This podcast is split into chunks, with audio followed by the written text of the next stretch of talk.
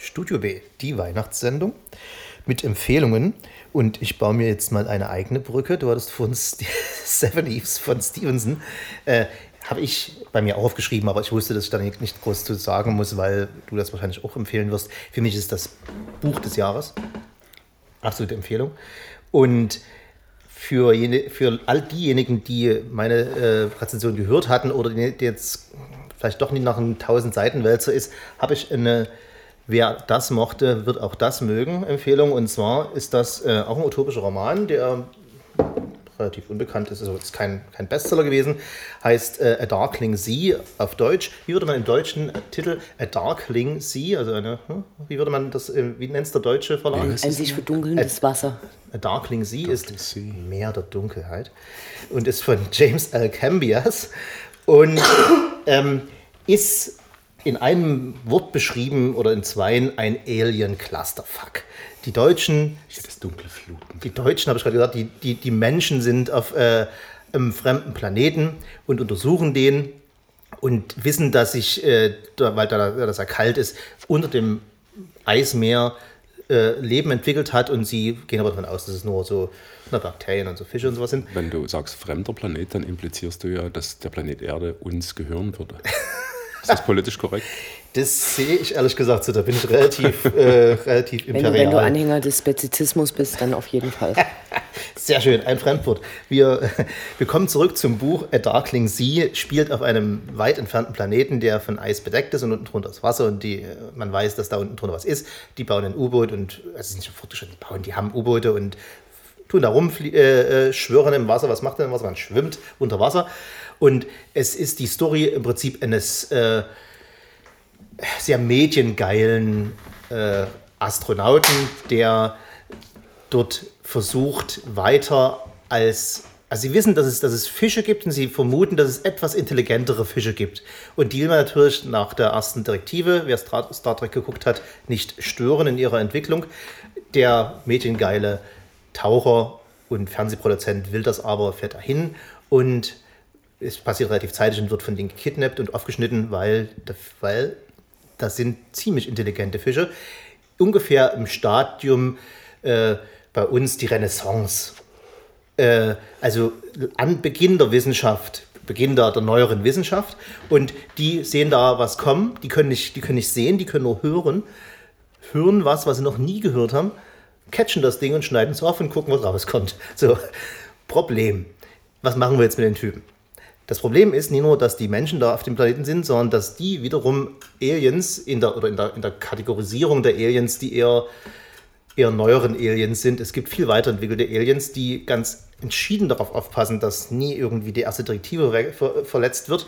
Und die sagen, hallo, ihr Menschen seid bescheuert, wir schicken mal eine Kontrolle vorbei. Und wenn der Mensch eine Kontrolle bekommt, dann entstehen Konflikte. Und was nun passiert zwischen den äh, weiterentwickelten Aliens, die den Menschen sagen wollen, hey, verrückt.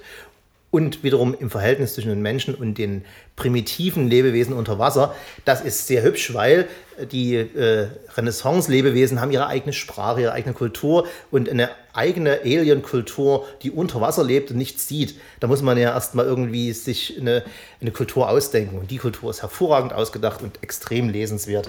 Heißt A Darkling Sea von James L. Cambias und auf Deutsch natürlich Meer der Dunkelheit ähm, nicht sehen können, äh, blind sein. Ich komme jetzt von deinem unerfolgreichen Buch zum erfolgreichen Buch. Die Bibel? Nicht sehen können. Ich habe hab heute. Ich hab heute oh. Kann sich noch heilige Buch nah, nah dran. Ich, ich äh, habe in Vorbereitung auf die Sendung heute äh, auf meinem Kindle einfach durchgeschaut, welche Bücher habe ich im letzten Jahr gelesen, was ist da gewesen und habe dann heute äh, mit Erstaunen festgestellt, dass ein Buch, was ich jetzt nicht äh, da gesehen habe, dieses Jahr tatsächlich den Pulitzer-Preis für Fiction bekommen hat weshalb es im November 2015 auch schon im Deutschen erschienen ist. Und zwar diesmal ist der Titel gut übersetzt. Äh, All the Light We Cannot See von Anthony Doerr. Mhm. Doerr, Doerr. Äh, heißt im Deutschen konsequent alles Licht, das wir nicht sehen, mhm. was fast ein bisschen an so einen guten Buchtitel wie äh, Flo My Tears, The Policeman Set von äh, meinem Lieblingsschriftsteller Ray Bradbury stammt. Okay. Erinnert? Hm? Erinnert, erinnert, okay. All the Light We Cannot See ist ein ähm, Buch, was ich ähm, als ganz gute Unterhaltung empfunden habe, teilweise fast ein bisschen cheesy, was mit dem äh, mit der Handlung zu tun haben kann, dass wir da vielleicht einfach äh, so viel über die Zeit gelesen haben, dass wir dann ein anderes Bild davon haben oder Welche Zeit geht's? äh, es gibt nur eine Zeit, äh, auf die das zutreffen kann, Die 50er. die Nazi-Zeit. Die Nazi-Zeit. das wäre jetzt nicht mein erster Gedanke gewesen, okay. Okay, also jedenfalls äh, die Protagonistin des Buches, äh, es geht 34 los, das ist äh, ein Mädchen, die zunehmend erblindet, bis sie halt tatsächlich gar nichts mehr sieht. Ihr Vater ist irgendwie beim großen äh, Naturkundemuseum in Frankreich, in Paris angestellt, baut ihr ein Modell von der Stadt, das sie quasi mit ihren Händen auswendig lernt, damit sie sich da zurechtfinden Okay. kann. Und als der Krieg ausbricht, äh, geht sie mit ihm zu ihrem Onkel, der äh, vom Ersten Weltkrieg aus äh, eine Verletzung hat. Und zwar, wie heißt es im Deutschen, diese äh, Shockshell? Genau, PTSD, äh, Post-Traumatic Stress Disorder, was man aus dem, Genau, genau. äh, aus dem so- Krieg mitbringt. Genau, und äh, die wohnen in äh, Saint-Malo, was eine real existierende Stadt in Frankreich ist, die komplett äh, auf dem Berg gebaut ist und von Mauern umgeben. Und die ist äh, zu Zeiten des Zweiten Weltkriegs tatsächlich dann komplett zerbombt worden. Und äh, dieser Onkel lebt da und äh, kommuniziert nur über Radiosendungen mit der Welt. So, und dann gibt es die Verbindung nach Nazi-Deutschland. Und zwar, äh, das ist eine relativ interessante Geschichte. Da gibt es einen Jungen, der lebt mit seiner Schwester äh, in so einem Waisenhaus. Und wenn man das so ein bisschen aus der Zeit kennt, das waren ja total angearschte Kinder. Also, sie hatten keine Rechte, die wurden aufs Land geschickt, die wurden ausgebeutet und mussten arbeiten. Der kommt, äh, weil er sich gut mit Technik auskennt. Die er hat ein Radio gebaut, dass sie diese Übertragung hören können. Er kommt dann auf eine Nazi-Elite-Schule und äh, parallel dazu hat der Vater von diesem Mädchen äh, entweder den Originaldiamanten oder einen von äh, zwei Replika, die angefertigt wurden, aus diesem Museum vor den Kriegswirren mitgenommen. Und es gibt einen bösen Deutschen, der versucht, dieses, äh, diesen Diamanten irgendwie zu bekommen. So. Und äh, die Geschichte erstreckt sich dann über Das ist eine Art Abenteuerroman.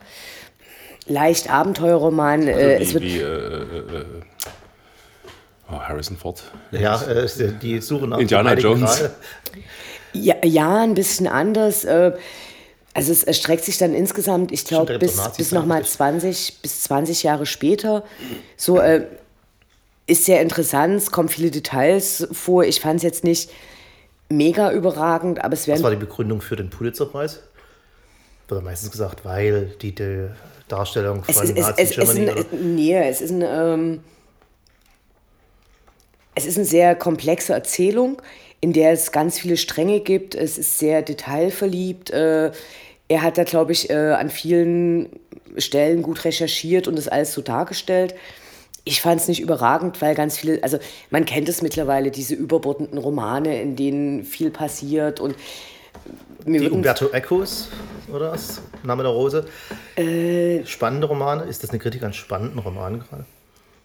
Nee, sondern es ist, äh, es hat sich für mich so ein bisschen angefühlt, als ob du eben, wenn du in einem Buch einfach mal eine genügende Anzahl von Charakteren hast, eine spannende Zeit und das Ganze mit ein bisschen Liebe und mit, mit ein bisschen armen Kindern versetzt, dann kommt irgendwas Tolles raus und dann wird es ein Erfolg. Und auch noch verfilmt. Okay, ich weiß, du meinst. So- so- diese, so hat diese sich- etwas so hat berechnenden Bücher. Meinst du das? So hat sich ein bisschen angefühlt. Äh, Der Autor ist ziemlich jung, der ist 74 geboren. Danke. Es ist halt, äh, Das ist nett, oder? er hat halt den Pulitzerpreis dafür bekommen. also man macht literarisch wahrscheinlich nicht so äh, richtig viel falsch, aber ich habe zum Beispiel damals diesen Pulitzerpreis äh, für das äh, Leben von Oscar Wow, das habe ich verstanden und den verstehe ich nicht ganz, aber es ist ein Buch, was man, glaube ich, gut äh, Wofür gibt es den Pulitzerpreis? der Mutti, der Mutti unter den äh, Tisch legen kann. Pulitzerpreis Journalismuspreis in den USA in Ja, 1000 aber eigentlich- Kategorien kriegt fast jeder. Also es gibt zum einen, den, es gibt zwei große, es gibt den National Book Award in 1000 Kategorien und dann gibt es eben den Pulitzerpreis und den Den es Grammy für. Nee, den kriegt man aber auch für, Ja, wenn, man- bisschen- wenn man bisschen- für den besten äh, investi- investigativen äh, Artikel des genau, Jahres. für eine Genau. große Reportage oder es Ich gibt meine, so äh, ein Grammy letzten Endes für verschiedene Genres. Im Prinzip, Im Prinzip ist es äh, so ein bisschen wie äh, der Grammy statt der Oscars oder so. Also so kann man sich ungefähr vorstellen. Ich würde es, glaube ich, irgendwie äh, Mutis Das- den Gabentisch das was für legen. die Also weil das ne? ist wirklich sowas wie äh, Leute, die so ein bisschen Zeit haben zu lesen. Äh, es ist interessant, es lässt sich gut weglesen. Das wäre, glaube ich, das Buch dafür. Also ich war überrascht, dass es der Pulitzerpreis war. Ich habe vorhin gerade einen Witz gemacht über die Bibel. Nein, Äh, das schneiden wir raus. Und ich habe gerade eine Geschäftsidee. Jetzt, Okay. Wenn man jetzt die Bibel als, als E-Book rausbrächte, ja. und das dann vielleicht Christkindl nennen kann. Die Bibel als E-Book äh, ist äh, eine Idee, die, die 1998 rausgekommen ist. Eigentlich baue ich mir gerade eine Brücke, weil ich zum Thema Religion komme. Ja, sehr schön. Ich habe ein schönes Buch, was ich äh, vor einiger Zeit gelesen habe, weil es mich. Äh, Aber es geht auch um die christliche Religion. Wir sind doch zu Weihnachten. Es geht nicht um die christliche Religion. Dann bin ich aber jetzt gespannt. Es geht um Zen, um Buddhismus. Ah, das ist keine richtige Religion. Und das ist ein schönes Buch, was ich äh, Jugendlichen eigentlich schenken würde, so heranwachsenden, 16, 17, 18 Jahre alt. Man kann es aber auch später lesen, ich habe es auch erst vor zwei Jahren gelesen. Mich hat es eigentlich interessiert, weil es ums Thema Surfen geht und ich äh, mich mit dem Thema Surfen zumindest insofern auseinandersetze, dass ich mir das gerne angucke. Und, dass du, und gern drüber lese. Dass du einen Stubentisch hast, der aus dem Surfbrett gebaut wurde. Das stimmt. Mhm. Das ist aber kein Surfbrett, das ist ein, äh, ein äh, Skimboard. Ah, okay. Nee, ich habe äh, Surfen selbst versucht. Ich bin ja oft in Kalifornien gewesen früher und habe das durchaus auch versucht. Ich glaube, das die längste Zeit, die ich hier auf einem Board stehen konnte, war, also selbst gestoppt knapp über eine Sekunde. Da muss ich jetzt kurz einwerfen, dass wohl der Einzige hier am Tisch, der tatsächlich surfen kann, zumindest Windsurfen und das länger als eine Sekunde wohl ich bin. Du willst aber jetzt nicht behaupten, dass Brettsegeln in irgendeiner Form mit echtem Surfen zu tun hätte, mein Lieber. Okay. Also das, bisschen, das, das bisschen Brettsegeln, das kann wohl jeder. Anyway, Jaimal Yogis hat das Buch geschrieben Surfing Buddha. Okay. Der Ozean und die Welle des Zen. Hm. Und es beschreibt im Prinzip seine eigene Jugend. Ist ein ziemlich erfolgreicher Journalist. In Amerika, mehrfach ausgezeichnet, Journalist, Fotograf, der aber viel gereist ist, viel gesurft ist. Und der ist mit 16 von zu Hause abgehauen, als seine Eltern sich scheiden lassen haben, hat sich ein Ticket nach Hawaii gekauft und ist, wie hier auf dem Klappentext auch steht, mit kaum mehr als seinem Surfbrett und einer Ausgabe von Hesses Siddhartha.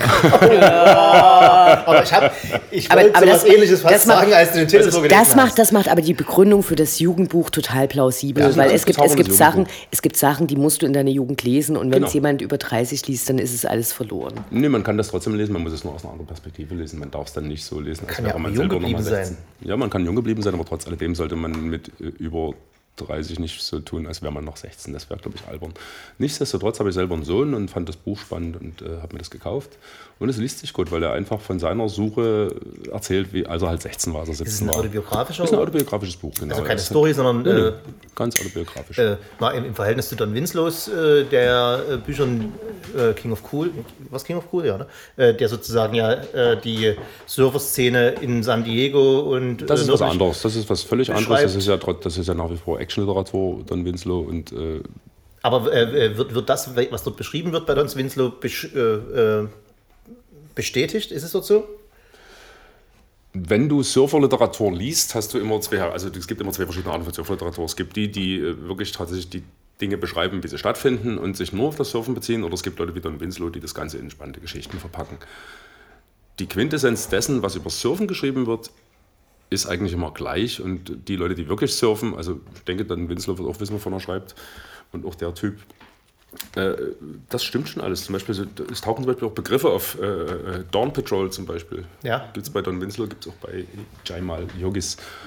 Und also die Jungs, die, früh, aber, die gleich früh rausgehen. Genau, Dämmerungspatrouille Dämmerungs ist das hier ganz wunderbar übersetzt.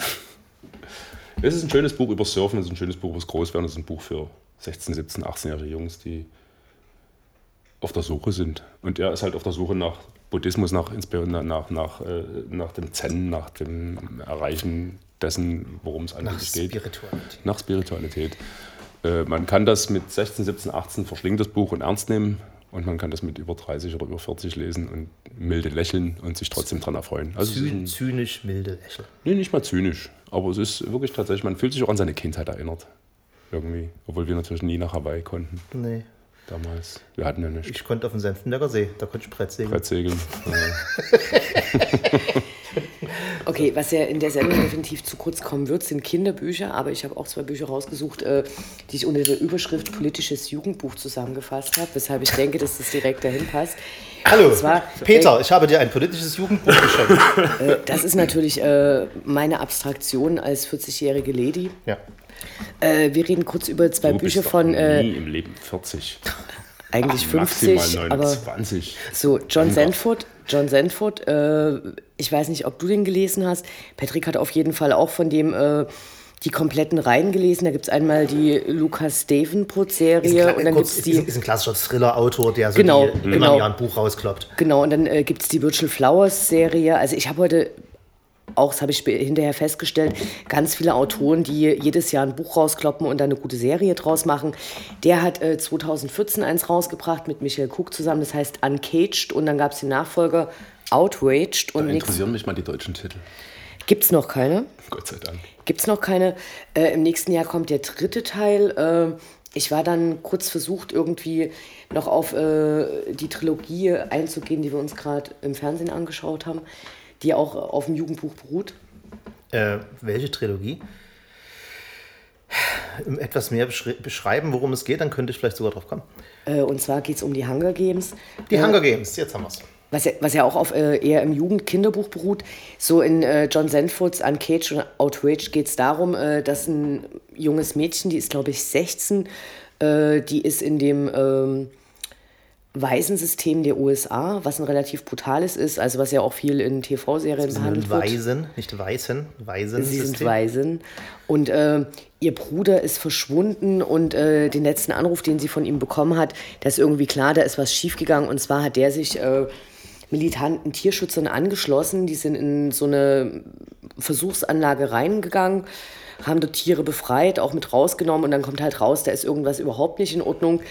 Sie schlägt sich äh, währenddessen in Los Angeles irgendwie durch, kommt zu einem, naja, eine Art Waisenhaus, wo ein Typ halt äh, aufgrund seiner eigenen Kindheit quasi ein, ein Haus geschaffen hat, wo Leute äh, halt wohnen können unter bestimmten Regeln.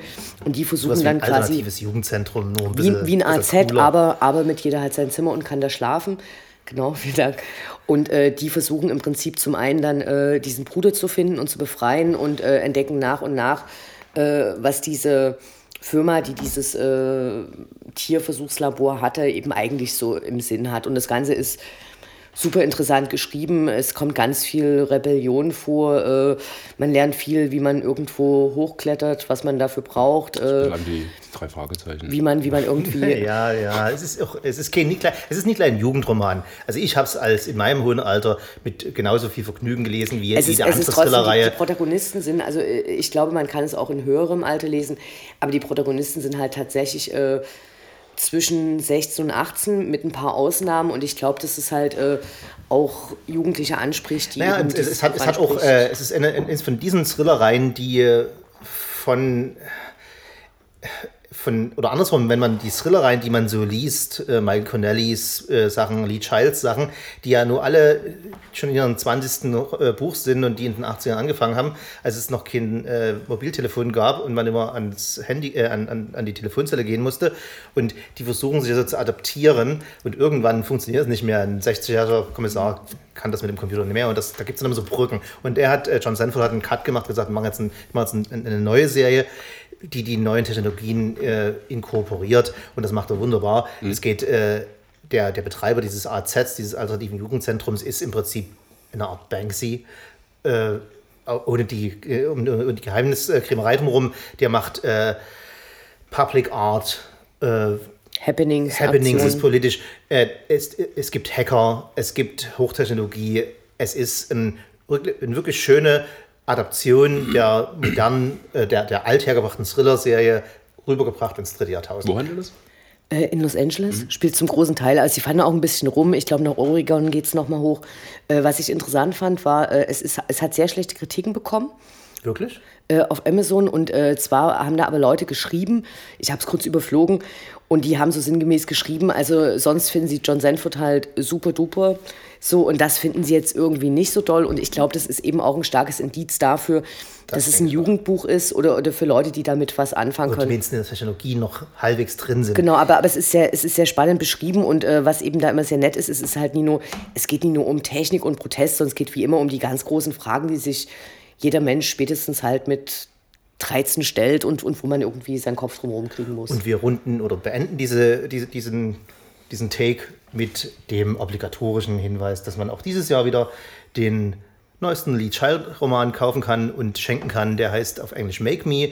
Der ist der 20. der Folge äh, der Serie von Lee Child, äh, die Jack Reacher Serie. Und auf Deutsch gibt es bisher die hängen immer fünf Jahre hinterher, wie ich mittlerweile mitbekomme, äh, gibt es den Band 15 und der war auch schon toll. Was wie immer er war. Der neue Liedschaltroman Make Me ist ein bisschen, äh, man sagt, einer der stärkeren letzten Jahren, wo man wirklich alle lesen kann und unbesehen schenken kann. Er geht ein bisschen zurück auf den ersten Roman Killing Floor, der ein wunderbares Kammerspiel in einer kleinen Stadt in Georgia war. Und das ist ein Kammerspiel in einer kleinen Stadt in einem irgendwo im mittleren Westen. Ich habe es ja noch vergessen, wo. Das spielt doch keine große Rolle. Also im Buch schon, aber jetzt Lead Child als Thriller kann man immer lesen. Unbedingt. Und. Und jetzt hast du schon gesagt, dass du den Take beenden willst, aber ich möchte eine ganz kurz, ganz kurz noch. Das ist wiederum üblich beim Studio B, Schönes dass wir, wenn immer hatten- ich den Take hatten- beenden will, wir noch doch- wir eine hatten Idee doch vorhin das Thema äh, furchtbare deutsche Titel von Ja. Büchern. Es gibt einen Schriftsteller, den ich sehr mochte aufgrund seines Erstlings, weil ich natürlich selber als Barkeeper äh, Bücher liebe, in denen die Bar die Hauptrolle spielt. Ja. Es gab von J.R. Möhringer den Roman Tender Bar Den habe ich angefangen zu lesen. einigen Jahren. Den habe ich verschlungen nicht. und habe den sehr geliebt. Ich weiß nicht, warum ich den Ende gelesen habe. Äh, weil du kein Barkeeper bist. Das kann ich glaube, das ist wirklich ein Barkeeper-Buch. Und J.R. Möhringer hat jetzt einen rausgebracht, letztes Jahr, glaube ich, habe ich geschenkt bekommen, äh, wo er das Leben des tatsächlich äh, gelebten Bankräubers Willie Sutton beschreibt. Das ist im Prinzip so eine Art in Romanform verpackte Biografie, die sich nicht hundertprozentig ans Leben von Sutton hält. Und man weiß auch nie, was stimmt, was nicht stimmt. Aber es ist ein sehr spannendes Buch, sehr interessantes Buch. Sutton kommt letztendlich raus aus dem Knast und äh, weiß auch, dass er sterben wird. Und äh, Reporter sind an ihm dran, weil sie seine Lebensgeschichte rauskriegen wollen. Und äh, er fährt mit diesen Reportern der Times, glaube ich, dann zu diesen ganzen Orten und erzählt sein Leben. Und äh, sehr schönes Buch, kurzweilig zu lesen, schöne Sprache. Und das heißt im Original Sutton. Und der, Weil der deutsche, Typ so heißt. und der deutsche Titel, unglaublich. Als ich das Buch geschenkt gekriegt habe, habe ich gedacht, das ist eine Magge. Das der, der deutsche Titel ist knapp am Herzen vorbei. Und damit beenden wir den Take, machen Musik und kommen gleich wieder.